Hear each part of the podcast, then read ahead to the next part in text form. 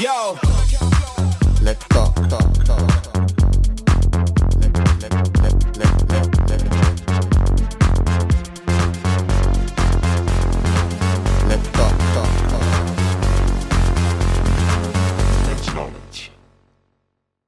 Muy buenas a todos, bienvenidos a otra charla más de LTDK. Esta vez vamos a estar hablando sobre la comunidad de Perú y tenemos hoy con nosotros a Durazno, Yorlu y Maguano. Ahora, ahora los presentaremos cada uno. Yorlu y Durazno son, son dos de los eh, ganadores del Shuffle Showcase Tour Perú y el otro ganador era KV Nicolás, pero no ha podido estar hoy con nosotros. Y hemos traído a Maguano, que nos ayudó a organizar el evento y que tiene muchas cosas interesantes que explicarnos. Así que vamos a hablar un poco con cada uno. Empezamos con Durazno. Preséntate, ¿qué tal? Hola, ¿qué tal, Marcos? Gracias. Eh, bueno, me llamo, bueno, me dicen Durazno. Eh, tengo 17 años y soy de Lima. Un placer tenerte aquí. Vamos con Yorlu. ¿Qué tal, Yorlu? ¿Cómo estás? Chicos, soy Yorlu, este, quedé en tercer puesto en, en el torneo de Shuffle Showcase y tengo 20 años y soy de Perú. Y por último, presentamos a Maguano. ¿Qué tal, Maguano? ¿Cómo estás? ¿Qué tal, Marcos? Buenas tardes. Eh, bueno, mi nombre es Mariano, pero me, todos los que me conocen me dicen Maguano. Eh, yo tengo 19 años y actualmente, aparte de, de bailar, pues estudio arquitectura en una carrera. Ok. A los que no me conozcan, soy Marvic, voy a estar hosteando la charla. Iré preguntando a los speakers, hablaremos sobre experiencias suyas en el baile, cómo empezaron, cómo está la comunidad de Perú y un poco visión de futuro de cómo está la comunidad. Y bueno, vamos a comenzar. Vamos a hablar de los orígenes, un poco de cada uno. Así que vamos con Durazno. Explícanos un poco sobre qué época empezaste, eh, cuáles eran un poco tus referencias. Vale, eh, en mi caso empecé a fines de 2017, o sea que actualmente llevo algo de dos años y medio bailando. Y cuando yo empecé ya había, por así decirlo, algo de comunidad formada, ya, ya había bastante gente acá y, y no fue hasta que llevaba algo de tres meses que fue mi primera quedada y vi la cantidad enorme de gente que hay acá, en, al menos en Lima.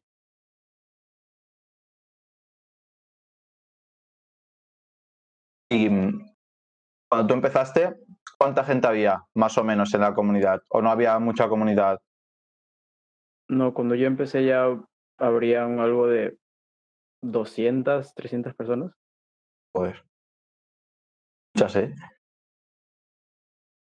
En Perú sí que es verdad, en Lima, que hay muchísimos bailar- bailarines. Así que, Sí. ¿cuál, ¿qué fue un poco la chispa que te hizo querer empezar a bailar? Bueno, en mi caso fue que yo desde ya hace un, ya llevaba unos años eh, escuchando música electrónica y tipo un día llegué de, de clases así a escuchar música en, en la televisión y todo, mediante YouTube, y me salió un video de eh, tipo titulado ¿Cómo bailar como Oliver Heldens? Y ahí está haciendo el típico Running en talón. Y ya, pues ahí empecé a buscar y encontré varios tutoriales de V Shuffle y de Xavi Shapes Anderson. Y, y ese día empecé y ese día también subí mi primer video. El primer día que empezaste a bailar, ya te grabaste y subiste vídeo. Ajá, del tirón. Yo creo que no mucha gente tiene ese valor ¿eh? del primer día. El primer día parecemos todos patamareados. Literal. Ok. Vale, vamos con Yorlo ahora. Explícanos un poco lo mismo. ¿Cuándo empezaste? ¿Cuáles fueron tus influencias? Vale, eh, empecé aproximadamente casi cuatro años, no recuerdo exactamente la fecha, pero mi gran influencia es que he tenido el apoyo de muchas personas y pues gracias a eso es que he seguido con el baile cada día. Cuando tú empezaste a bailar, ya existía una comunidad y tenías gente que te ayudaba, ¿no? A aprender. Eh, cuando empezaba, no, hasta que llegué casi cinco meses bailando solo en casa, eh, descubrí que había más personas acá en Perú, en Lima, que, que bailaban lo mismo que yo y que yo no sabía nada. Y vale, Maguano, ¿tú un poco cómo fueron tus comienzos? A ver, yo empecé a, a fines de 2016. No podía decirte exactamente qué fecha ni qué mes porque realmente no me acuerdo. Porque literalmente fue como que me acuerdo que estaba en el colegio, en un receso, y un compañero me, este, me dijo, mira, aprendiste el paso. Y yo, a ver, y era el Running Man, el Running Man en talón que todos conocemos. Eh, y yo dije, ah, mira, pues qué chido, güey, y me lo enseñó, recuerdo. Eh, y después como que me dio la curiosidad de buscar un poco más porque justo creo que antes había visto un video de un video del Rubius con Oliver Heldens de cómo bailar este cómo bailar como Oliver Heldens y luego aparte también vi igual que Durazno el video de V Shuffle este cómo de cómo mover los brazos como Oliver Heldens y dije pues ah mira este está chido güey. Y entonces como comencé a y comencé así a aprender por mi cuenta. Y pero yo, yo, ni siquiera sabía que había gente que bailaba aquí en Perú, eh, porque yo, yo si empecé a finales de 2016, sí es cierto que yo recién conocí a la comunidad a, final, a finales de 2017, en el cual cuando yo fui a, que creo que era como la sexta o séptima quedada que, que, organizaban, la comunidad que en ese momento se llamaba Peruvian Shapers, la de Lima, este, yo recuerdo que fui y habían como unas 120 personas más o menos y yo quedé todo asombradísimo de toda la gente que había, ¿sabes? Y además yo me acuerdo que fui y no conocí absolutamente nadie excepto una chica que fue quien, me invitó a la quedada, que, bueno, varios aquí en Perú la conocen, pero no voy a decir su nombre. Más adelantado porque justo te iba a preguntar ahora por las primeras quedadas. Así que, ah, eh, bueno. Yo, si quieres me lo vas a preguntar y te digo más a detalle. Bueno, no, o sea, te, iba a profundizar un poco. Es que cuando hay estas primeras quedadas, ¿cómo, ¿tú cómo ves a la, a la comunidad? ¿Lo ves en plan gente que baila por bailar? O sea, gente que quiere hacer algo con el baile por movimiento. O sea, ¿cómo era en ese momento la cultura? ¿Te refieres en ese momento, cuando yo lo vi por primera vez? Sí. Porque tú empezaste, ¿cómo estaba? Pues bueno, yo cuando empecé, como te digo, no sabía que había gente que bailaba. Y yo me acuerdo que cuando fui esa vez, este, a mi primera quedada, veía gente con tan... Así en ese momento yo le decía, a la madre, gente súper pro aquí. Y yo veía y... Y resulta... Y yo en, mi cabeza pensaba, yo mismo pensaba, mm, eso seguro solo bailan porque les ha gustado el baile y no porque les gusta la electrónica, como cualquier persona que juzga antes sin conocer a los demás, ¿sabes? Y luego cuando conocí y fui conociendo poco a poco a estos chicos, me di cuenta que realmente tenían el gusto de la música electrónica al igual que yo. Y se notaba que no bailaban por bailar, era porque les gustaba más que nada la música electrónica. Pero y todos eran bastante amigables, pero sí es cierto que también había su, su lado tóxico como toda comunidad, ¿sabes? Porque yo recuerdo que llegué y ya estaban haciendo, estaban haciendo versus, me acuerdo en ese momento, versus entre squads para, y en ese momento en ese momento la comunidad hacía versus squads para demostrar quiénes eran mejores y quiénes eran peores, ¿sabes? Y en ese momento, cuando, cuando alguien perdía, literalmente después todos como que se burlaban así y decían, ah, pues mira, te ganó este vato, este baila mejor que tú. Así era, así era en ese momento. Y, y de, las crews, ¿había algunas crews grandes importantes o eran plan grupos pequeños de amigos que lo hacían junto con los de mi zona de Lima o de los de mi clase? ¿Cómo funcionaba? O sea, había un grupo que se llamaba Peruvian Shapers, que fue el que y le pusieron Peruvian Shapers porque obviamente, obviamente si hablamos de Lima no podría llamarse Peruvian Shapers, pero en ese momento yo supongo que se pensaba que que simplemente no había gente en otros departamentos que bailaban. Y le pusieron, Entonces, perdona, ¿las quedadas estas no eran solo de Lima o eran de todo Perú? ¿Se juntaban de varias ciudades? eran solo de Lima. Ah. Porque todavía en ese momento no sabíamos que había gente de otros departamentos o regiones que, que bailaban. Mucho después ya nos enteramos que había gente en Arequipa que también realizaba quedadas, porque en Arequipa también tiene una comunidad bien grande, ¿sabes? Al, al igual que creo que son como 100 o 200 creo, y, y al igual que en Hilo, que es Moquegua. Pero como te digo, en ese momento no sabíamos mucho acerca de ellos, porque solo habían como que los que representaban o que los que más sobresalían, que en ese momento era Franco y creo que Naidelin, que son las que, que solo por ellos, y Samantha Torres, que eran las que se sabía que bailaban en, en otros, en otros departamentos. Vale, Pero las quedadas de las que te estoy hablando, que yo fui, se hacían solo en Lima. Pero obviamente sí habían en otros departamentos. Y vamos con Yorlo ahora. Todas estas quedadas eh, también ibas, empezaste a ir más tarde. Como ese aspecto, ¿cómo veías? Porque Maguano decía que veía un poco tóxico, pero tantos versus para que la gente era quién es mejor, quién es peor. Un poco, ¿cuál era tu punto de vista y cómo, y cómo lo vivías en esa época? Bueno, en ese tiempo no, no entendía mucho de eso de los versus, porque yo era principiante, o sea, no sabía casi nada, literal, de la comunidad. Pero sí, sí veía que decían, o sea, escuchaba que decían que era uno mejor que el otro y así. La gente era como que mm, hablaban cosillas por ahí.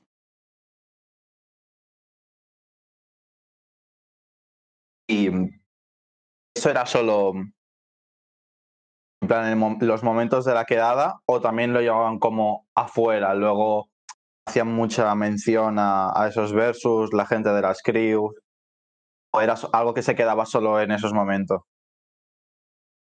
Ah, no, en ese tiempo no conocía a mucha gente, pero solamente escuchaba en ese momento. Y Durazno, ¿nos sabes decir un poco más de esto? ¿O tampoco conocías a mucha gente en, eh, cuando había estos versus? Bueno, en mi caso, en la primera quedada que fui, yo también recuerdo que apenas llegué al rato nomás ya estaban como que buscando con quién hacer versos. Y sí, también escuchaba que tipo a veces decían, no, él es mejor que él o él es mejor que el otro o así.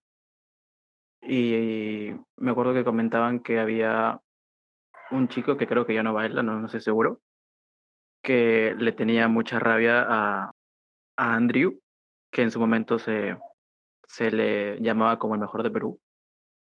Y era como que siempre le buscaba hacer un, un versus para ganarle y así.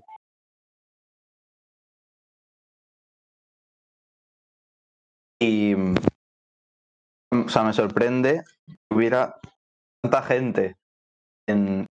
¿De cuánto eran las crews? ¿Cuánta gente participaba eh, en estas cosas? Porque es que normal, vamos, a mí se me hace súper raro, al menos aquí, yo recuerde, no ha habido nunca muchos versus.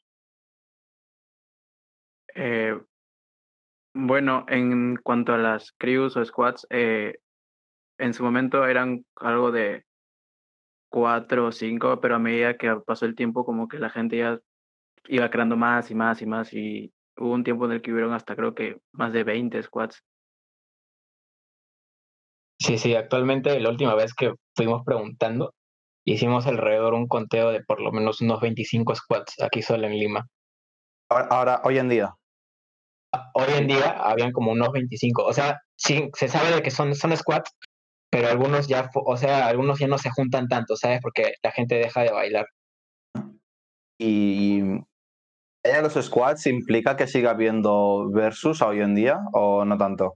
A ver, bueno, es que hoy en día hemos hecho un gran cambio, al menos aquí en Lima, hemos hecho un gran cambio en el sentido de que yo tuve la idea, o sea, tuve la idea y la iniciativa de que estaba ya harto de que la gente se tirara este, mala onda eh, por todo esto de los y, es- y yo dije, ¿por qué? Y encima yo recuerdo que en todas las quedadas la gente se iba, o sea, se supone que una quedada es para conocer personas, unificar gente. Es un lugar donde tú vas, conoces gente y puedes dialogar, dialogar con todas las personas que, que van. Sin embargo, como iban los squads, como iban como squads a las quedadas, y digo como squads en el sentido de que ya, todos vamos al sitio, pero todos no se van por, por su lado. O sea, un squad se va por la izquierda, otro por la derecha, otro por, por, por el este, oeste, todos iban por diferentes lados y no estaban juntos. Y a mí me reventaba eso, porque, o sea, oye, yo estoy yendo a una quedada y quiero, quiero conocer a más gente, ¿sabes? No, que no me, y encima yo me acuerdo que si te acercabas o te miraban mal o decían, ¿qué hace este con nosotros? O sea, decían, ¿tú qué quieres? ¿Un versus o qué? Ajá, exacto, te pone, se ponían en ese plan, ¿sabes? Y entonces a mí me comenzó a cagar eso. Así que yo un día, este, justo antes de que vengan más o menos ustedes, eh, dije, se los, se los dije a todos así en una, en una reunión, que ya estaba, estaba cansado de que pasen ese tipo de cosas. ¿Y por qué no simplemente todos podemos ser una sola familia, sabes? O sea, mira, si van a venir a una quedada, lo divertido sería que todos estemos con un solo buffer bailando, eh, con un solo buffer y que no todos se vayan por su lado con sus buffers. Y ese fue el cambio que, quisimos realizar, que, y lo estamos logrando poco a poco, ¿sabes? Porque ahora es como que ya, yo no tengo ningún problema con que la gente tenga sus squads. Eh, yo no tengo ningún problema con eso, pero lo que sí, lo que sí me gusta es que si van a ir a una quedada, no vayan como squads, sino vamos como todos, vamos todos juntos como una familia. ¿Por qué tienes que irte con tu squad por un lado cuando hay otra gente que puedes conocer? Yo he conocido un montón de gente muy buena onda que a mí antes, la comunidad pasada, que, que por ejemplo en la, antigua comunidad que se llamaba Peruvian Shapers, en ese grupo había gente muy tóxica que yo recuerdo que literalmente te decía, oye, no puedes ir a ese reu de, no sé, de, de Sur Squad o de Revolution Squad. No puedes ir porque ellos no son chéveres y las reus solo las podemos hacer nosotros. Eso me reventaba, tío. Y yo cuando me salí de ese junto a un compañero más, después este fui a hacer reus y resulta que conocí a un montón de gente así, pero brutal, tío. O sea, eran gente que al igual que nosotros bailaban porque simplemente les gustaba la música electrónica y, por, y tenían otros motivos que los cuales se respetan, pero estaban muy bien. O sea, eran gente amigable. No, eran como nos los describían estos, estas personas de, de este grupo que nos decían que eran mala onda, que eran tóxicos, que eran lacras, etcétera, etcétera. Simplemente este, ellos querían tener como que el control de todo y no querían que nos juntemos con otros grupos porque, porque no les caían simplemente. O sea, si tienen problemas propios, ¿por qué negarle conocer a otras personas por tus propios problemas? Y bueno, al final yo creo que en eso podemos coincidir un poco todos. Es un poco eh, desmotivador, ¿no? Llegar a, las quedadas ver que la gente está separada y se siguen juntando entre los mismos de siempre. Eh, los squads están juntos y cuando se juntan a la quedada están con su squad, entonces no hay quedada prácticamente porque estás con tu gente de siempre. O sea, ¿para qué vas a una quedada si vas a estar con tu propia gente? Mejor haz una reunión con tu squad nomás, ¿sabes? Y vete a otro y, te quedas por tu zona. O sea, no tiene sentido. Haciendo mención a lo que comentaba Santas, Maguano, eh, de la música electrónica, eh, vamos a hablar de un poco qué influencias, no tanto de baile, sino de, festivales y de cosas relacionadas con la música electrónica, porque Rafael nace de, las raves y se ha popularizado mucho por vídeos en festivales. Entonces, vamos con Jorlo ahora. Eh, díganos un poco si tienes algún festival que hayas ido a bailar o alguno que quieras ir, cuáles son los que te gustarían. Ah, acá hay uno en Perú, no recuerdo cómo se llama, pero sí he querido ir. No recuerdo cómo se llama, se llama Festival, Festival de Perú, algo así se llama. En internet se encuentra, pero nunca he podido ir. ¿Y es de, es de música electrónica? música electrónica solo? Sí, sí, full música electrónica. Y mm, cuando tú estabas aprendiendo, ¿tenías algún vídeo de referencia de cosas de festivales o, o, no tenías nada de eso? No, nada, no, no conocía todavía.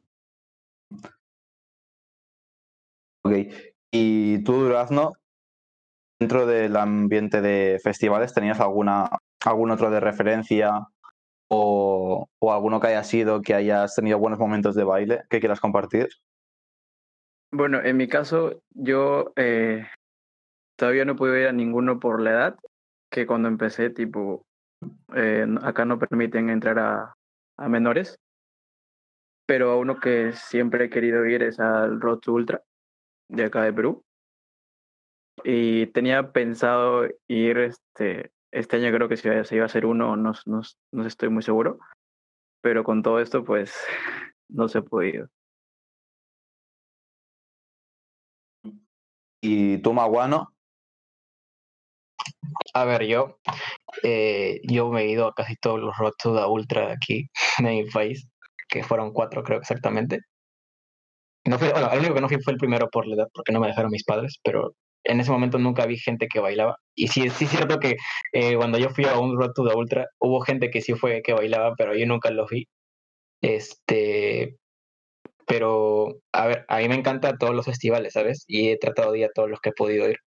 Y, por ejemplo, el último que fui fue al concierto de Oliver Heldens, el festival de Black Hole, en donde bailé, bailé. Ahí sí, obviamente ya había, incluso había gente que, que uno no ve en la comunidad, ¿sabes? Simplemente aprende por, porque le gusta cómo se ve el pasito ya. Y me, acuerdo que en el concierto de Oliver Heldens yo me puse a bailar y sí había alguna gente de la comunidad, este, me acuerdo, pero había otra gente que, o sea, gente X que los ves y se pusieron a hacer el RM conmigo y fue demasiado gracioso y divertido compartir ese momento con gente que no conoces. Esa vibra del... Tú de normal te encuentras a mucha gente que baila pero no conoces la comunidad o, te sueles encontrar a bastante gente de la comunidad que sí que conoces o que has visto en quedadas? No, a ver, este, como te digo, eh, a ver, yo fui a un concierto que se llevó al Safari Electronic Park con, como, con la comunidad, con algunos de la comunidad, que fue brutal, era el Safari Electronic Park, en donde tocó Tichami y Yellow Cloud.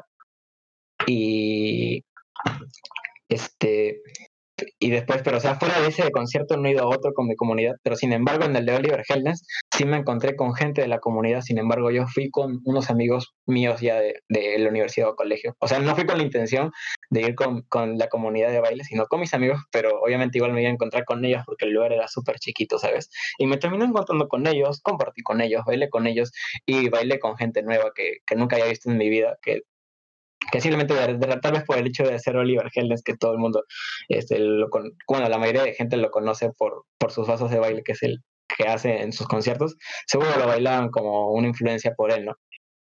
Pero nada, es súper divertido, fue demasiado divertido compartir ese momento en el concierto de Oliver Heldens, que es uno de mis mayores este, influencias en el baile también. Ok, vamos a pasar a, a otro tema ahora, vamos a hablar eh, de los primeros eventos que, algo que recordéis. Entonces, sé que hay un torneo bastante importante, es el Warbeat, y me suena que hay bastantes ediciones. No sé si sabéis qué año comenzó. Razno, ¿conoces o, es un evento bastante nuevo? Explícanos un poco. ¿El, Warbeat o el War Latino? Eh, hay dos. Hay esos dos. War Latino es, porque el Warbit no nos, nunca nos han invitado a nosotros, la comunidad de Sheffield, creo. Ah, vale. Pues el War Latino es, es, el que hubo hace unos meses, ¿no? Sí. sí vale, vale, vale. Como dice Chufle, ¿Es, ese, ese torneo es nuevo o es un evento que lleva ya un tiempo establecido? Durazno, ¿quieres responder o respondo yo? Ya vale, respondo yo. Bueno, en el caso del War, eh, se da principalmente por eh, la cultura de electrodance de acá. Se inició acá. Que creo que ya lleva unos eh, tres, de, entre tres y cinco años que los están realizando. Y este último fue ya más internacional con gente de otros países y todo eso. Y también fue la primera vez que añadieron la categoría Shuffle en ese, en ese evento. Este año era el primero que teníamos Shuffle, ¿no? Ajá. Y mm, a nivel de, de Perú, de la, de la, comunidad de baile de, en general, de todos los bailes, tiene mucho reconocimiento el War Latino. Sí, eh, ya se ha realizado no. realmente. A ver, responde, responde. Bueno, en el caso de, o sea, a nivel nacional como cultura, todavía no, pero hay un evento sí que es el Pura Calle, en el que justo este año estábamos planeando con un grupo así, este, ir a, a pedir y a mostrarles cuántos, cuánta comunidad hay acá y que se puede invertir en, en nuestra cultura. pero por el coronavirus no se ha podido. Ok. Y bueno, explicar un poco. ¿Conocéis algún evento más de tuvierais de Shuffle hace tiempo? ¿O es ahora cuando han empezado a estar más presentes? Cuéntanos un poco. A ver, aquí antes, antes de nosotros, de la comunidad, este, existía, o sea, antes de CS, este, Community Shuffle United Lima y Peruvian Shapers, había otra comunidad que se llamaba Shuffle Per, que era la, la comunidad old, de los old school, por así decirlo. Entonces, yo sí que yo sí sé que había hay hubo existencia de torneos con ellos. Sin embargo, esa comunidad, este, ya está, bueno, está muerta entre comillas porque ya no hay casi gente de la old school que baile. Este, pero sí, antes sí se hacían algunos torneos, pero exactamente no podría decirte el nombre de qué nombre se les ponían a estos eventos. Pero sí ya se hacía- hacían eventos de, como ellos le dicen, ¿no? Torneos de Shuffle Melbourne, e- etcétera. Ajá. sí. Ok, vale. Eh, Yorlu, explícanos un poco. ¿Tú hace cuánto que participas en eventos y un poco has visto que te ha acompañado eso en tu evolución al baile? Ah, bueno, el único evento es el War Latino. Pues eh, me ha acompañado súper súper genial. He visto am, a literal a la comunidad súper súper junta. Sobre todo este da aliento cuando emocionan con sus palabras y lo que dicen al momento de bailar.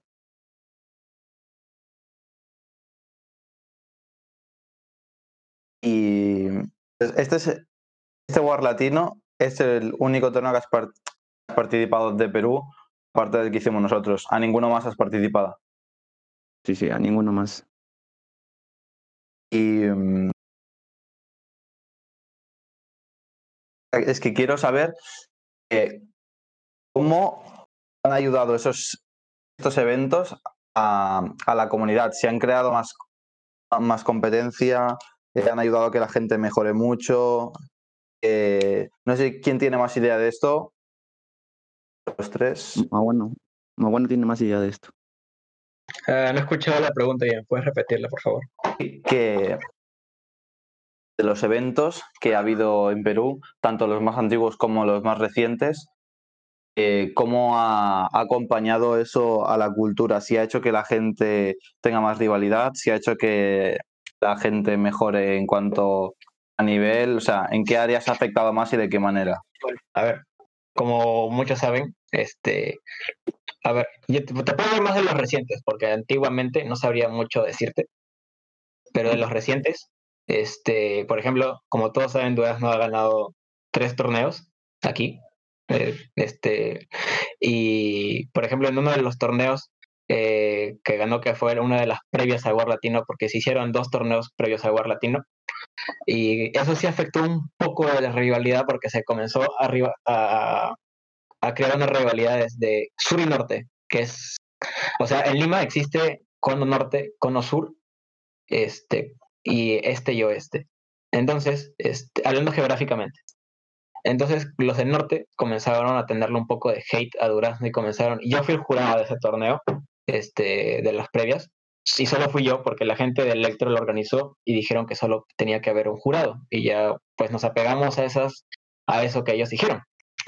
Y, y comenzaron a criticar a Durazno, o sea, no solo Durazno, a mí también, porque supuestamente dijeron que yo lo hice ganar a Durazno, y comenzaron a hacer una ri- rivalidad entre sur y norte, cuando simplemente era el, hecho de que Durazno en ese momento seguía siendo, porque ya hace, hace unos pocos meses nomás había sido el show, el torneo de showcase, y sí, tenía, sí seguía teniendo el, un nivel bastante alto comparación de los otros. Sin embargo, comenzaron a crear bastante rivalidad eh, por ello, porque supuestamente les parecía raro que Durazno pare ganando los tor- este, varios torneos a cada rato. O sea, ya era el segundo consecutivo que ganaba.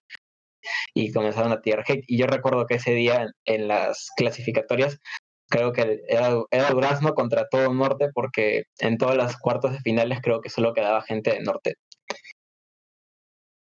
Y bueno, sí, como dice Mati, yo también con- concuerdo que un solo jurado es súper imparcial para un torneo, pero sin embargo, eso no lo tenía yo en mis manos. Por, por mí me hubiera encantado que me acompañen dos personas más como jurado, ¿sabes? Pero pues eran las reglas de los chicos de la comunidad Electro. Bueno, a veces pasa, a veces hay torneos que solo un jurado, sí que siempre es mejor, hay tres porque hay tres criterios y un poco más de eh, elementos que pueden tener más valor en, en, los jueces y se puede estar un poco más equilibrado, pero como dices tú, eso depende de la organización y al final el juez es el que un poco menos culpa tiene, tú das tu criterio y ya está. Es que, exacto, encima a mí me, a mí, a mí me tiraron más hate, que fue lo peor de todo, y aparte, es, es que a mí no me encantó para nada ser un jurado solo, ¿sabes? Es demasiado cosa. Porque yo recuerdo que incluso le pregunté a Oscar si me podía ayudar de cómo poder calificar siendo solo yo eh, como jurado. Y es, no sé, se me hizo demasiado complicado, ¿sabes? Al principio, este, no, no me gustó para nada. Pero bueno, así, así son aquí, ¿no? Te tiran la... Este, no, no, no saben a quién tirarle la culpa. Y en el, en el War Latino es el torneo más reciente, ¿no? Ajá, que fue el más grande que tuvimos de invitado a, a nuestro Angarita desde Colombia. Ah. Pues, ¿Y cuánta gente hubo en ese evento? A ver, habíamos ido junto con los Electros unos 150 más o menos por ahí, porque el problema de este, este torneo es que tenía costo. Oye, y era un... Era ¿A público también o solo participación? Ajá, exacto, pero lo que pasa es que ya era un costo un poco alto, porque si mal no me acuerdo creo que eran 50 soles. O sea, ustedes cobraron creo 35 mm, acá y este y el, ajá, y el exacto, el público también este entraba, tenía que pagar porque el lugar donde se hizo fue una, o sea, mira, el World Latino duró dos días, fueron dos días. un día fue este, el día de integración, el día que todos nos conocimos, la gente de Electro también se presentó, porque no solo vinieron gente, no solo vino Carlos de Colombia, sino vinieron un montón de gente de afuera de, de Electro, vino Rose, vino Rose, vino Nicolás, o sea, vinieron varios Electro y, y ese día se hicieron varias workshops, al igual que ese día se hicieron los filtros, o sea, el primero fue, el primer día fueron los filtros y el segundo día ya fue el, lo que vendría a ser las las, elimina, las eliminatorias. Y pues en, fue demasiado cool, la verdad. El ambiente fue completamente diferente porque ya cuando ustedes vinieron, yo me acuerdo que y yo me acuerdo que no, no, la gente no animaba, ¿sabes? Era como que todos gritaban, o sea, solo hacían como que, eh, eh, eh. Y cuando, y cuando alguien hacía algo chido, era como que todos dejaban de gritar, ¿sabes? Pero no, ahora fue como todo el mundo comenzaba a gritar a pulmón y el ambiente fue completamente diferente, todos estaban animándose, o sea, no había, no había bailarín que, que no salga y que no sea apoyado por todos, porque todos estábamos apoyando y con súper este, con ganas de, de bailar ese día. Y sí es cierto que, y ha sido un cambio brutal, brutal, brutal, completamente brutal. Sí es cierto que los de Electro de repente no sabían cómo animarnos en el sentido de que todavía les falta, no entienden mucho lo que es este, nuestra cultura y por eso ellos estaban como que un poco callados al momento de bailar nosotros. Pero igual, eso no quitó el hecho de que nosotros también los apoyamos a ellos y les gritamos también a pulmón. Y a ver, este, eso es en el lado de comunidad. Y a ver, y bueno, el lado del nivel, pues el nivel también, yo diría que ha aumentado muchísimo, ¿sabes? Este, está aumentando muchísimo y sigue aumentando con el paso porque cada, después del War, o sea, ya después del War, como que hay, un efecto, ¿sabes? Siempre hay un efecto después del, de un torneo, porque la gente se motiva incluso a seguir bailando o a mejorar más o a entrenar. Por mi parte, creo que no tengo nada más que decir. Sí. Vamos con Jorlo ahora. Fue un poco la diferencia que tú notaste entre participar en el War Latino y en el torneo de, de Showcase. ¿La diferencia? Un poco en sensaciones o como después de War Latino ya habías participado en el showcase, ya ibas un poco más preparado, más tranquilo, mentalizado de una manera diferente. Ah, pues iba más tranquilo, iba como que con la meta de, de llegar hasta donde pueda.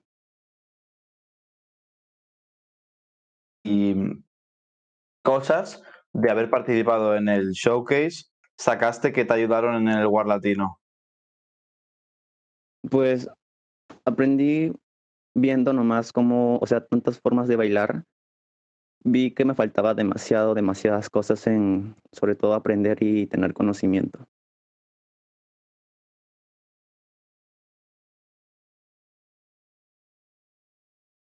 Eh, para toda la gente que no haya participado en ningún evento, ¿qué consejo le darías de porque hay gente que tiene miedo o no quiere salir eh, a bailar delante de tanta gente? O, eh, ¿Qué consejo darías tú a gente de diferencia entre cuando vas a un primer torneo y luego cómo te sientes en, el- en los segundos, o sea, en- a partir de ese? ¿Cómo, cómo me repite la pregunta? ¿Qué- ¿Qué consejo darías tú a alguien ejemplo, tiene miedo a participar en su primer torneo, alguien que aún no ha participado en ningún evento, como tú has pasado por esto de eh, participar en tu primer evento hace poco y luego ir a otro seguidamente, eh, ¿qué consejo le darías o qué, qué cosas dirías a alguien que tiene miedo a participar en su primer torneo para que sepa que luego todo eh, va mejor o estás más preparado? Pues ir tranquilos y que siempre deben tener una meta en qué, en qué más se quieren especializar. Y sobre todo, este, nunca pensar en las personas que te rodean, porque cuando más piensas en ellos es donde más tienes miedo y te avergüenzas. Y donde no dejas fluir bien tu talento. Tú, Ahora, esta pregunta, ahora por curiosidad, ¿prefieres un torneo hay mucha, mucha, mucha gente o un torneo donde no hay mucha Desde de mi público?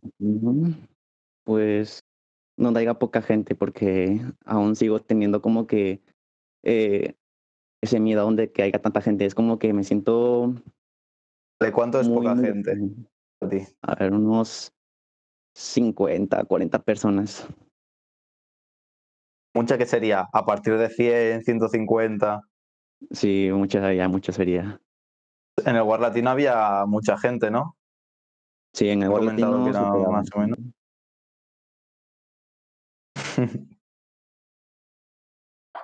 Comentan por aquí que en la TSL te cagas encima la gente que hay. Ok, vale, eh, vamos con Durazno ahora. SL. F, tío. Vamos con Durazno. Explícanos un poco has vivido tú esta situación que explicaba Maguano, de que has pasado por dos eventos siendo campeón, que has visto que pues la gente ha tomado de una manera mm, competitiva, vamos a decirlo así, y ha- han empezado a tener como rivalidad contigo. Eh, a ver, bueno, en, mi, en sí, directamente, como que no decían nada, ¿sabes? Como que hablaban a las espaldas. Me, acuerdo incluso el día que del torneo que se refiere Mariano, que él fue jurado, me acuerdo que al rato nomás me dijeron que estaban diciendo que Mariano me había hecho las canciones y cosas así. Era como que muy, no sé, sin sentido estar hablando así, porque, o sea, en, en todo el día solamente me le acerqué antes de que empiece el torneo a saludarlo. Después eh, alentando a la gente y así. Y después, eh, ya después de ese torneo, como que yo dejé un poco de, de bailar por estudios y también por eso mismo, porque, no sé, me, ya me, me cansaba un poquito que la gente, tipo, empezara a hablar así o cosas.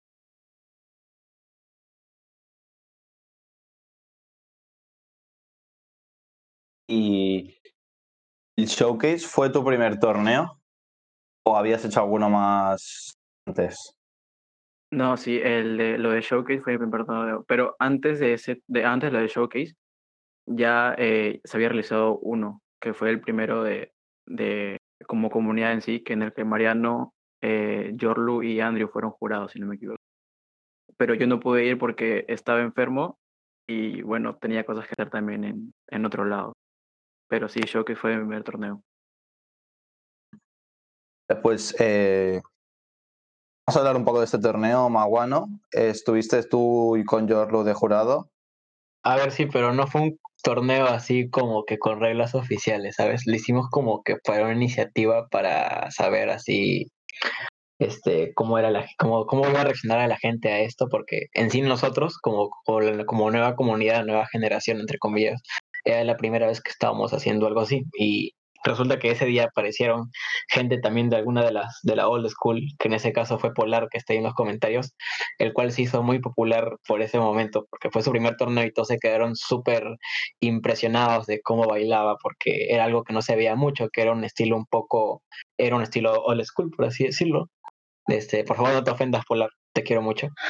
Este, eh, pero nada, o sea, este fue, encima ni siquiera fuimos tres jurados, creo que fuimos cuatro, porque también era Fabio. O sea, como te digo, fue un, fue un torneo así hecho este, entre nosotros, porque, pues bueno, ¿no? Ni, este, hay que hacer algo para, para ver cómo reacciona la gente. Y luego de este, hubo otro, el cual se hizo con otro, este, que lo organizó este Wizard, que está aquí, que, fue con la iniciativa de, de, o sea, la participación era, para pagar tu participación tenías que llevar un vívere y esta gente, estos víveres iban a ir destinados para este, una gente que, lo necesitaba en su momento.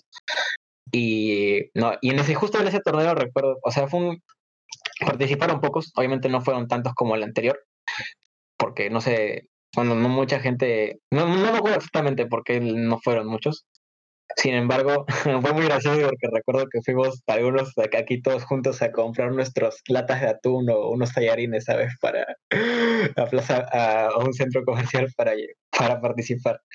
Ajá, exacto, la de Secret Squad, como por ahí veo en los, en los comentarios. Este, y, en, y, justo se nos alineó ese día, porque ese día tuvimos de invitado a, a Popsa, sí, a, a, su Popsa de ustedes de España, que también que vino, o sea, no vino a participar, pero vino a conocer la comunidad, que recuerdo que se. ¿Eso en el primer torneo o en ese segundo que comenta? En el segundo, en el segundo. O sea, pero no participó, simplemente fue a ver, porque obviamente estuvo aquí temprano, pero fue a ver y conocer y relacionarse más con, más que nada conocer la comunidad. Y fui, fue, sí, fue súper divertido, conocerlo fue nice. Pero, y en el torneo, pues, recuerdo este, recuerdo que terminó tarde y ya la gente como que también se iba, ¿sabes? Y era como que al final del círculo de lo que eran unos 30, 40 personas, solo terminaron unas 8 y dos y, los, y, dentro de esos 8 estaban el jurado y las dos personas que participaban. O sea, como que la gente ve... Aquí la gente piensa raro, o sea, no piensa en el sentido de, de que, ah, pues eliminaron a mi amigo, pues me voy, porque ya no tengo nada que hacer acá, ¿sabes? O sea, no se quedaban a apoyar en ese momento y no se le daba la seriedad que se le debía dar al torneo, porque obviamente no era con unas reglas oficiales, porque no sabíamos cómo eran las reglas oficiales de un torneo, simplemente lo, se hacían por este por diversión o por y en este caso para apoyar a alguien para alguien que se le necesitaba.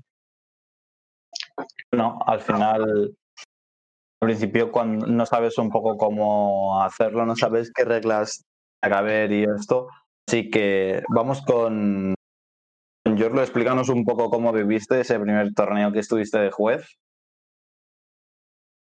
Pues eh, el primer día, el primer torneo que tuve eso de juez, eh, me fue muy difícil porque no sabía cómo, eh, cómo calificar a la persona porque no tenía tanto conocimiento de conceptos otras cosas más como alturas, pero solo recuerdo que calificaba por sus forma de pasos que hacían, su variedad, nada más pero era muy difícil calificar en ese momento para mí.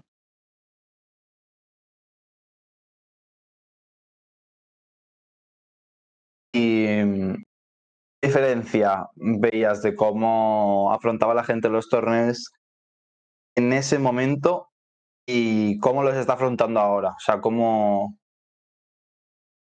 Sí que se ve a la gente más preparada, pero a nivel de conciencia de lo que es un evento, que ha evolucionado mucho o sigue habiendo mucha gente que no acaba de entender cómo, cómo funciona?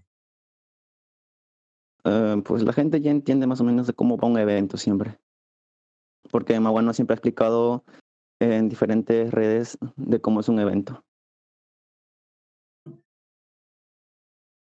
Y explicamos un poco, Yorlu, que Perú es de las comunidades más grandes del mundo, o sea, no hay tantas comunidades tengan tantos bailarines juntos en un mismo sitio. ¿Cómo, cómo ha sido afrontar eh, tener que llevar a tanta gente, el tener que eh, juntar a tantas personas, pues, pues lo que es un evento? verlos para quedadas. Ah, no sabría decirte mucho sobre eso porque no, no soy tanto de hablar en- cuando hay mucha gente. Es como que me limito a lo que, a lo que digo. ¿Y tú, Durazno, sabrías decir un poco de esto? Eh, ¿Podrías repetir la pregunta, por favor? Que al ser la, la de Perú una comunidad tan tan grande, ¿cómo, cómo ha sido el tener que eh, enseñar a tanta gente pues lo que son los eventos, de cuando esos primeros eventos que hacíais, eh, cómo se moviliza a tanta gente para quedadas, eh, cómo se, os ponéis pues de acuerdo para hacer según qué cosas?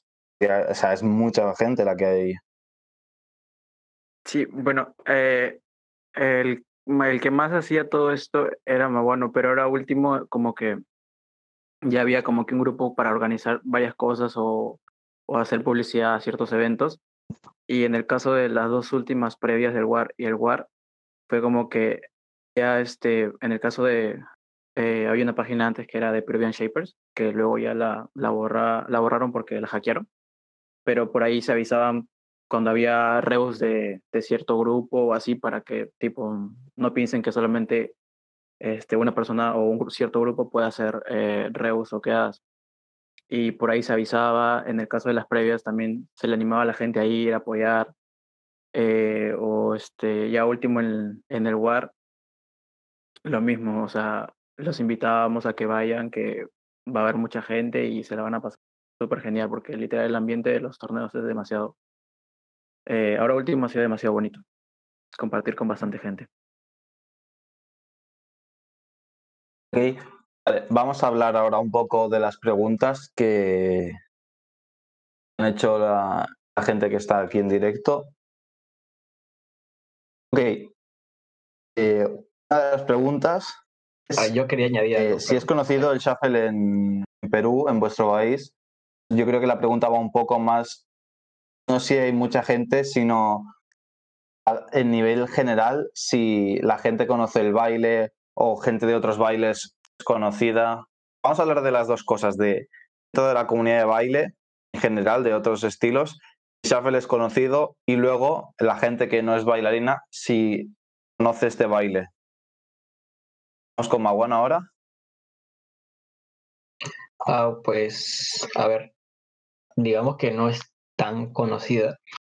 Eh, por ejemplo, tú puedes preguntarle a un bailarín de hip hop y no te va ir, tú le vas a decir, yo bailo shuffle y me, va a decir, ¿qué diablos es shuffle?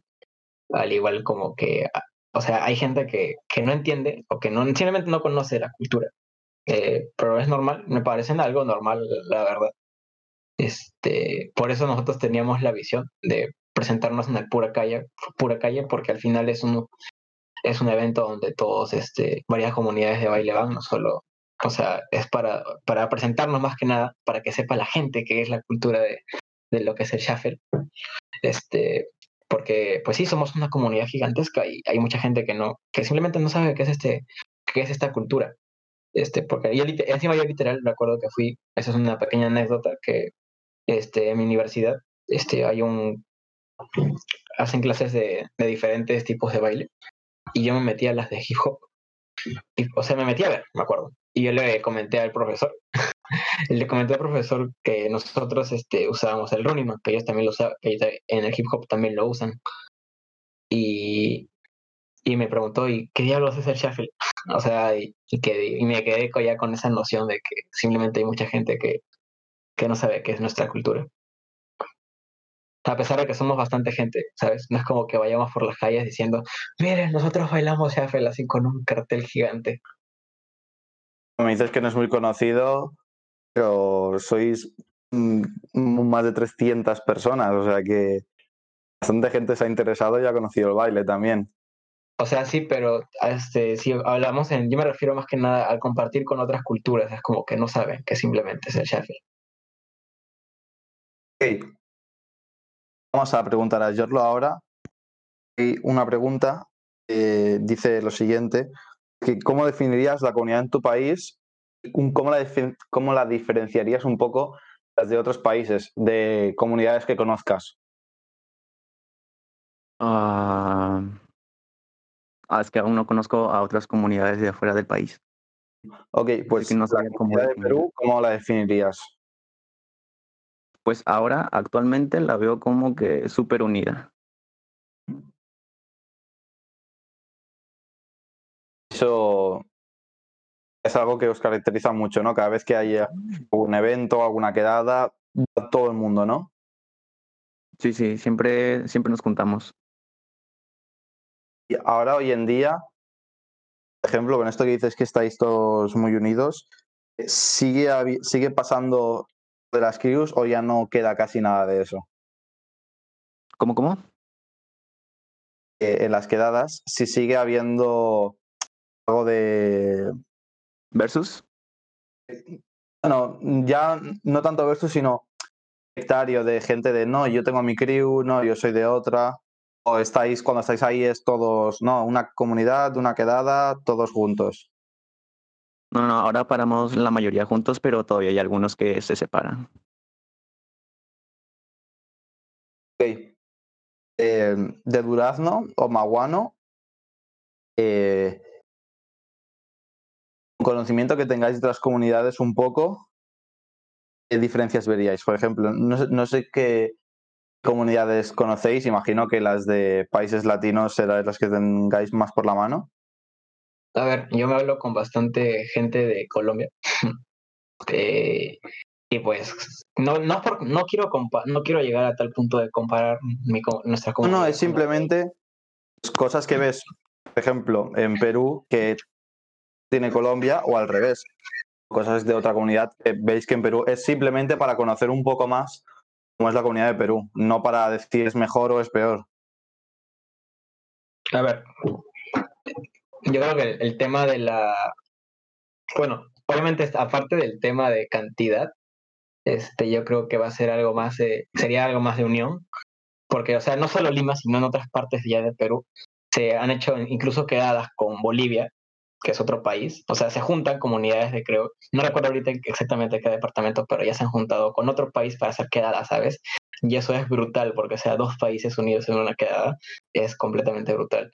Este, pero lo que yo resaltaría más de, Lima eh, sería este, ahorita la, la evolución que está teniendo la comunidad, porque este, estamos teniendo tantos cambios que la verdad es que la comunidad recién para mí está naciendo, está formándose, está estructurándose otra vez, porque eh, nosotros le pusimos el nombre de CSL United, que es Community of Sheffield Lima United, y le pusimos United porque nosotros teníamos ese simple deseo de, de ver a toda la comunidad unida, ¿sabes? No, no separada.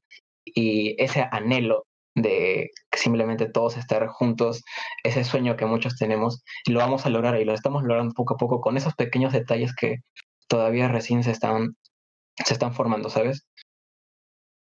Ok, vamos a la pregunta.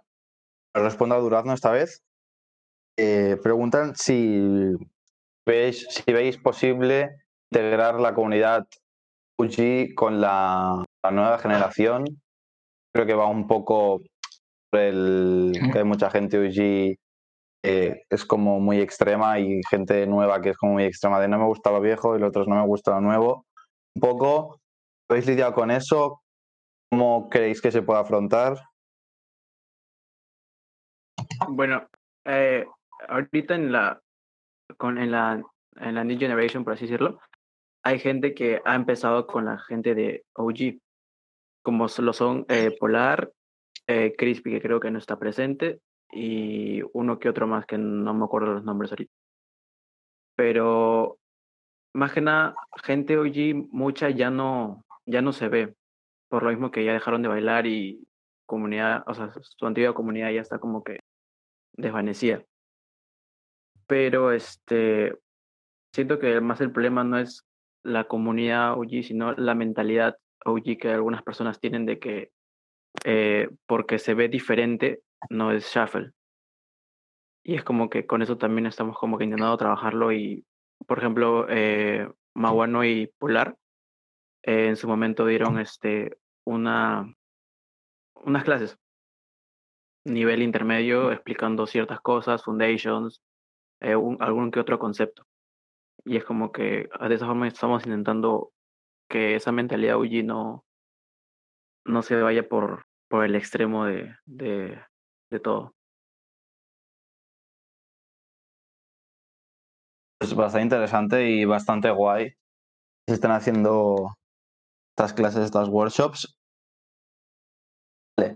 eh, aquí preguntan también cuál fue el punto de quiebre en opinión personal para cambiar la comunidad de Lima. Yo creo que va la pregunta porque no, no la veo muy clara. Pero creo que va por la vía de que cuál fue el punto de inflexión, ¿no? Punto de quiebre Mm. debe ser lo mismo. A ver. Pregunta a alguien de Perú esto, yo- yo porque ya sabe que ha habido un punto de inflexión en la comunidad, o Yo preguntan. sí entiendo la pregunta. ¿Mm? Eh, bueno, este, como punto de quiebre, en opinión personal, para cambiar, o sea, desde mi punto de vista, este, para cambiar la, la, la comunidad de Lima, hay que, hubo que tener, tuve que tener valor, ¿sabes? Porque, este, yo fui una de las primeras personas que se pronunció enfrente de todos, ¿sabes? Sabiendo que me iban a llegar bastante hate y odio, este, para decirles, oigan, está pasando esto, esto, y no me gusta, y no me gusta que esté pasando así. Entonces, en- como en mi país, la- las personas son muy pequeñas, prácticamente la comunidad ronda, los bailarines rondan entre los 14 a 17 años, yo tengo 19 años. Entonces son más que nada niños, este, jóvenes que todavía están como que en una etapa no tan madura de entender las cosas o están en la edad de que si uno, si uno hace esto, yo también lo hago, porque, o sea, están en su edad de ser borregos, por así decirlo. Entonces simplemente necesitaban a alguien que los guíe y, y después me di cuenta que, oye, yo no puedo hacer esto solo, ¿sabes? Porque estoy comiéndome todo el hate y yo quiero hacer un cambio y necesito personas que también me apoyen en esto. Sin embargo, no puedes, y donde me dije, no puede ser cualquier tipo de personas porque puedo coger a alguien y al final termina siendo todo peor, ¿sabes? Tengo, tengo que ir viendo que este, justo yo, yo rescato lo que me dijo Nico, Nicolás Rotes en su momento en, en ese en el, en el World Latino, que tarde o temprano voy a encontrar a mi mano derecha y a mi mano izquierda que, que sepan que puedo trabajar con ellos, ¿sabes? En mi comunidad. Porque sabes que puedes, des- pueden, puedes diferenciar lo que viene a ser una amistad y cuando hay que trabajar en algo de la comunidad. Y bueno, eh, desde, mi punto de vista ha sido un, trabajo bastante difícil y sigue siendo y sigue siendo difícil porque hay gente que nos tira hate, sobre todo a mí. Este, em- o sea, tiran hate, no sé si será porque están aburridos o porque me odian realmente, la verdad es que no sé. Pero nada, hay que, desde mi punto de vista, siempre he tenido que ser fuerte, simplemente. Ser fuerte y afrontar todo esto, ¿no? Y los comentarios negativos simplemente pasan, que pasen. ¿Para qué hacerles caso a esas personas? No, no me llenan, no me llenan en nada.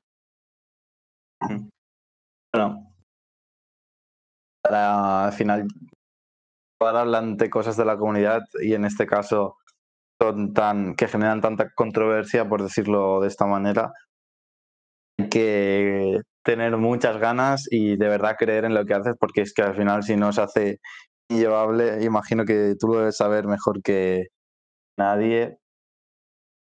Y bueno, tenemos aquí alguna pregunta más, pero creo que está respondida de cómo se organizan las juntadas en Lima. Yo creo que esto lo ha respondido, eh, se ha respondido antes. ha- han nombrado grupos de, de WhatsApp y algo de Facebook también. También preguntan qué opináis de nivel de los beginners en Lima. Así que vamos a hablar un poco de esto, de las nuevas generaciones, de cómo aprenden, cómo veis si aprenden rápido y si aprenden lento. Vamos con Yorlu.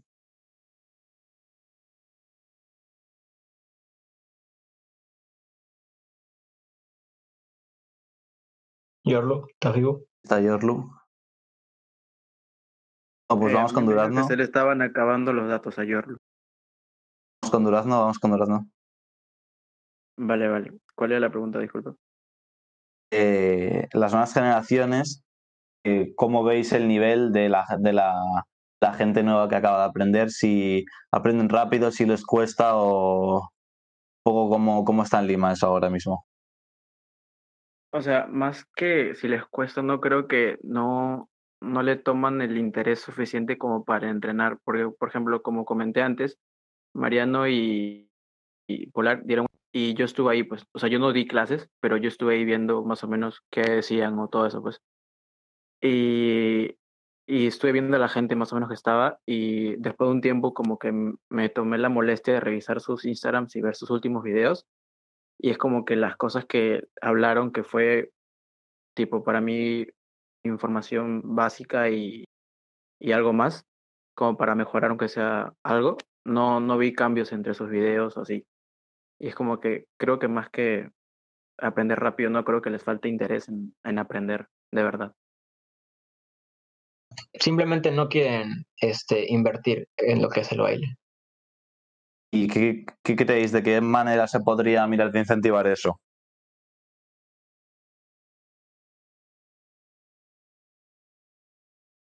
A ver, bueno, siendo una tasa, una demografía muy descontrolada de la gente que, que aparece, porque mira, yo administro un grupo que ahorita es de Peruvian Shapers que ya tiene años, este, porque el chico que, que lo administraba me dijo, oye, tú eres el que más mueve la comunidad, así que te, lo, te dejo la página.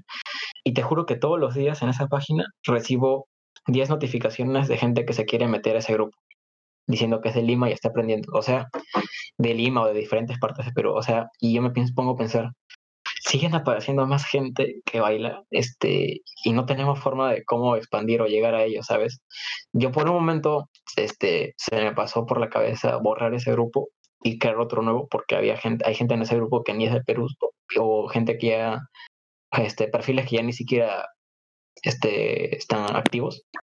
Pero yo quise borrarlo para hacer un recuento de ver cómo la gente va apareciendo, porque a mí me gustaría incentivar en el sentido de que compartir toda la información que ya tenemos, ¿sabes? Porque yo, a mí me encanta compartir todo lo que yo sé de lo que es el shuffle y lo comparto cuando me preguntan, yo les digo este, todo lo que sé y cuando y mientras voy aprendiendo y siempre estoy aprendiendo nuevas cosas sabes este compartiendo con gente de otros países como y más que nada de Colombia que son con los que más me hablo y como que siempre me comparten bastantes cosas y lo que me comparten yo lo comparto con el resto pero para incentivar este, que la gente crezca con cultura, lo veo un poco difícil porque generalmente la, este, la gente que empieza son niños, para empezar, están con, con un este, pensamiento muy pequeño y simplemente lo ven como que un hobby o algo que no se lo van a tomar en serio o simplemente lo van a hacer y ya porque o toman la excusa de que ah yo bailo por, por diversión y toda esa mamada de conceptos foundations me lo paso por los por los X, porque simplemente no les interesa. Eh, y ahí es cuando tú tienes, uno se da cuenta de quiénes quieren invertir en el baile y quiénes no. Más que nada, lo que me encantaría, y pienso que lo vamos a hacer tarde o temprano, es simplemente crear un grupo en donde, no más que tal vez un grupo de Facebook, y realmente buscar esas personas nuevas que quieren saber más y compartirles toda esta información. Porque hay gente que tú le compartes y pasan por alto. Por ejemplo, yo el otro día le compartí, una chica me comenzó a decir que el, que el cutting shapes es diferente este, al shuffle dance. Y no voy a decir su nombre, aunque varios acá en el chat ya saben a quién me refiero. Y, y me comenzó a decir que yo le comencé a explicar, le mandé algunos documentos, le mandé incluso la entrevista de que le hicieron a Mr. Shapes para que le eche un vistazo. Y y, ¿sabes qué me respondió, tío? Me dijo, este, puso, puso en su estado, hay esa gente que se, que se cree por simplemente saber más y, y mostrar en cara que sabe más que otro. Y yo me quedé, ¿ah? ¿What the fuck? O sea, yo te estoy compartiendo esta información y tú simplemente pasas por alto de ella. Y encima pones eso en, en tu estado, ¿sabes? Es como que. O sea, hay gente que estas cosas. No tienen interés en aprenderlas.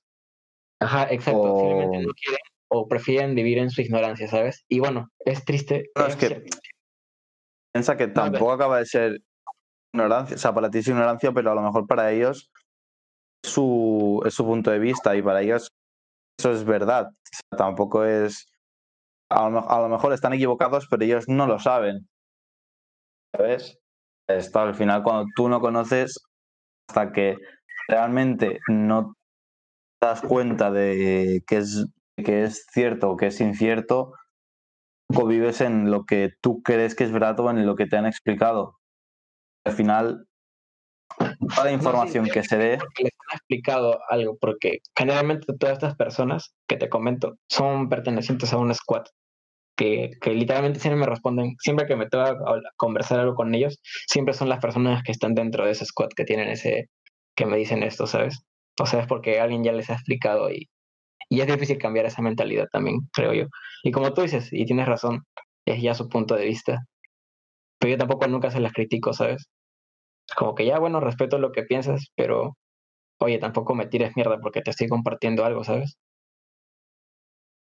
Bueno, yo siempre digo que la gente cuando va deliberadamente a buscar información, a una clase, a, a lo que sea, cuando tú inviertes algo, ya sea eh, tiempo, dinero, recursos, lo que sea, eh, hay un sesgo que se llama sesgo de costo hundido, que es que cuando tú inviertes en algo, es como la obligación de escuchar, de querer entender, porque si tú vas a una clase, vas a una clase, academia, una workshop, lo que sea, lo que te dicen no te va a dar igual, porque tú has invertido ahí, te va a interesar hacerlo. Entonces, si la gente no está dispuesta a invertir tiempo, ya no dinero, sino tiempo en, pues voy a preguntar, voy a querer aprender, es difícil poner las cosas a la gente delante. Por mucho que sea ¿verdad? todo muy atractivo, si ellos no quieren invertir nada, a veces es difícil que, que puedan aprender. Eh, se han acabado las preguntas. Habían enviado un mensaje también de que, de que eh, hablemos del torneo Beginners Online de SL Unite. ¿Queréis hablar un poco, Durazno? Eh, bueno, normal. Eh, la iniciativa se dio con ya el grupo que estamos trabajando en tipo proyectos y todo eso. Y era más que nada para conocer gente nueva que está empezando y ver más o menos el nivel que tienen o las cosas que, que tienen en conocimiento. Y bueno, ahora último estoy realizando unos, unos videos y hay gente que eh, sí tiene nivel y otra que obviamente este, está en proceso o lleva poco tiempo así y no sabe mucho de, de conceptos y todas esas cosas. Eh, pero veo también cierto porcentaje, no dentro de esa de los beginners, pero o sea, en general, que hay gente que eh, no sabe lo que está haciendo. Tipo, lo Entonces- por- a- a- usa, usa conceptos y lo toman como si fuera, no sé, un, un, un paso más o un combo más. Y ya se está volviendo también muy repetitivo todo. Entonces, un poco, el torneo se hace con el ánimo de ir un poco más a la comunidad beginner, conocerlos más, un poco que se que intenten traspasar esas barreras de lo que están haciendo ahora, ¿no? Exacto. Y vale, eh, Maguano, un poco organizarlo, eh, hablar con la gente, ¿cómo ha sido ese aspecto? O sea, ¿hablar en qué sentido te refieres?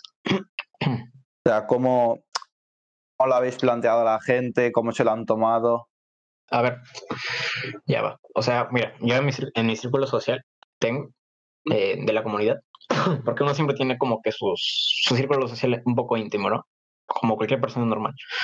Y conozco gente que lleva sus uno, un año y medio y es como que la gente se lo toma en el sentido de que, ay, pero porque igual sé que voy a perder, ¿sabes? O sea, no quiero participar. Entonces, y yo les digo, hombre, a ver, si es cierto que de un torneo solo sale un ganador, ¿sabes? Este, así que, y por esto justamente estamos haciendo esto, porque yo sé que llevas tanto tiempo y me gustaría ver cómo te desenvuelves en un torneo que es virtual, encima porque no es uno presencial. Este, porque, o sea, la gente simplemente se lo ha tomado en el sentido de que, bueno, habrá que intentarlo, ¿no? Y así como hay otros que, hay otros que se lo van a, se lo van a tomar en el sentido de que, ay, no quiero, ya sé que voy a perder igual, así que no subo un video y punto, y se acabó. Y o sea, nunca, nunca salen de esa zona de confort, ¿sabes? Mm. Y vale, vamos a hablar ahora un poco de otro torneo, el de, el de Showcase que hubo en Perú en, en el Tour. Y explícanos un poco, Durazno, cómo ha afectado el paso del Tour, ya no solo el evento, sino el torneo, sino lo que fue el evento de los tres días de la quedada, las workshops, un poco. ¿Cómo ha sido un poco el antes y el después? Eh, bueno, el, el antes era que justo habíamos, como Mariano mencionó, que este, ya estaba como que cansado de toda esa desunión. Nació también a, al hecho de que ustedes anunciaron que iban a venir y yo hablando con él me comentó que no quería que ustedes vieran tanta desunión en la comunidad. Por eso fue que también él inició todo. Y, y bueno, intentó unirnos y más o menos el resultado de todo ese, de su trabajo que él y varias personas más hicieron y hicimos, eh, se mostró en esa, en esa quedada, que fueron casi 400 creo, personas. Y tipo, yo llegué un poco tarde porque estaba en, en clases y cuando llegué fue como que vi más gente de lo habitual y las vi juntas. Alguna que otra en grupo, pero a la mayoría la vi juntas, o sea que fue como que el trabajo que se hizo sí sirvió. Después, en cuanto al torneo, pues lo mismo, o sea, igual no animaban tanto, pero sí, sí hubo este, algo de, de apoyo por parte de la gente.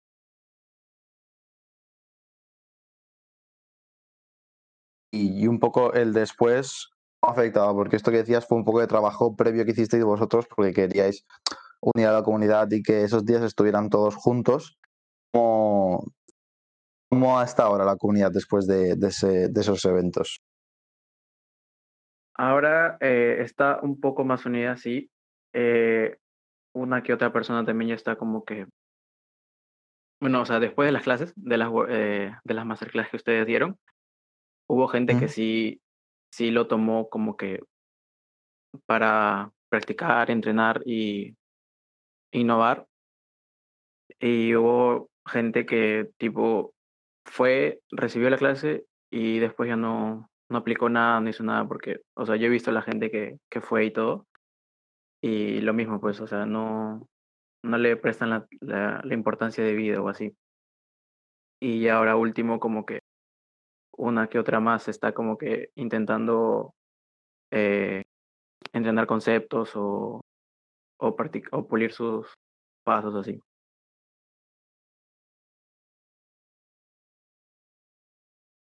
Ok. Eh, vamos con Mawan ahora. Eh, ¿Puedes ¿Nos repetirme la dirías qué es en lo que se está trabajando más ahora en la, la comunidad de Perú, en la cultura de Perú? ¿Qué crees que más se está invirtiendo o en qué crees que se debería estar invirtiendo? Pues se debería estar enseñando a más gente. Un poco. ¿Cómo, cómo Mm. está ese aspecto?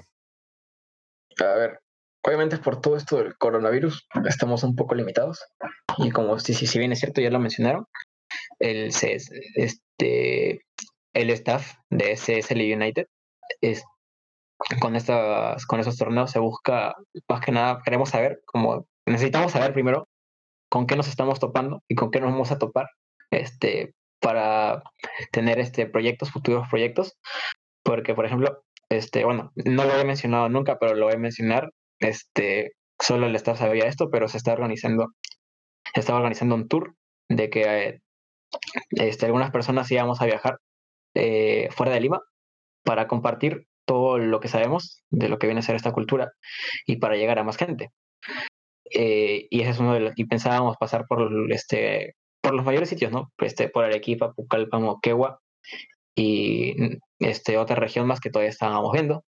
Ah, exacto, creo que, creo que estaba entre Piura y otro más, porque en Piura también hay una comunidad muy pequeña. Y, o sea, necesitamos saber con qué nos vamos a encontrar y por eso también necesitamos viajar, porque queremos este, conocer y, y justamente estamos invirtiendo en eso. Al menos yo este, y otras personitas más, ya tenemos como que este proyecto armado para simplemente ir y conocer, saber con qué nos vamos a encontrar, compartir y comenzar nuevos proyectos. Este, y llegar tal vez, no sé, a una quedada realmente que sea nacional, ¿sabes? O sea, donde vayan este, la mayoría de gente de todas las regiones. Porque si bien es cierto, y tú lo sabes, creo que Perú es un país súper barato. Eh, este, no estaría muy difícil hacer una quedada, simplemente necesitamos que las personas también crezcan para hacer una, una quedada nacional este, realmente. Porque ese proyecto, como te digo, está visto para dentro de un, un año y medio, dos años, porque también necesitamos que la gente crezca. Este, al igual como que también, sí es cierto, este, que hay gente muy pequeña. Sin embargo, esta gente pequeña, como te digo, tiene, va a crecer y ya nosotros poder compartirles esto y ya ver si ellos lo toman o no lo toman. Nos estamos acercando ya al final de la entrevista. Vamos a algún último comentario. ¿Algún mensaje que queráis decir a la gente que os está escuchando y un poco eh, animando a la que comentabas esto de, de la situación que hay ahora de, de la pandemia, eh, cómo afrontar el baile y bueno, qué visión hay que tener ahora? La verdad no tú, porque quiero tomar un poco de agua, me estoy quedando sin garganta. Bueno, en primera, eh, agradecerles por estar acá y a la gente que se vaya a tomar el tiempo de escucharla en SoundCloud igual. Eh, en segunda, en cuanto a, a esto del, de la pandemia y que estamos en cuarentena, eh, creo que eh, hay gente que está en clases, hay gente que no, y tipo, tiempo para entrenar siempre va a haber un poquito, al menos unos 10 minutos o, o de 10 minutos a una hora siempre va a haber, creo yo. Ya es cuestión de ganas y de que quieran aprender, ¿no?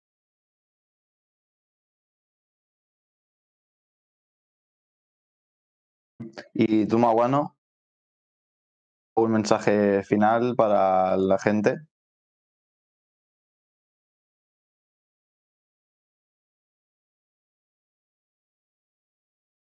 Bueno, F por Maguano.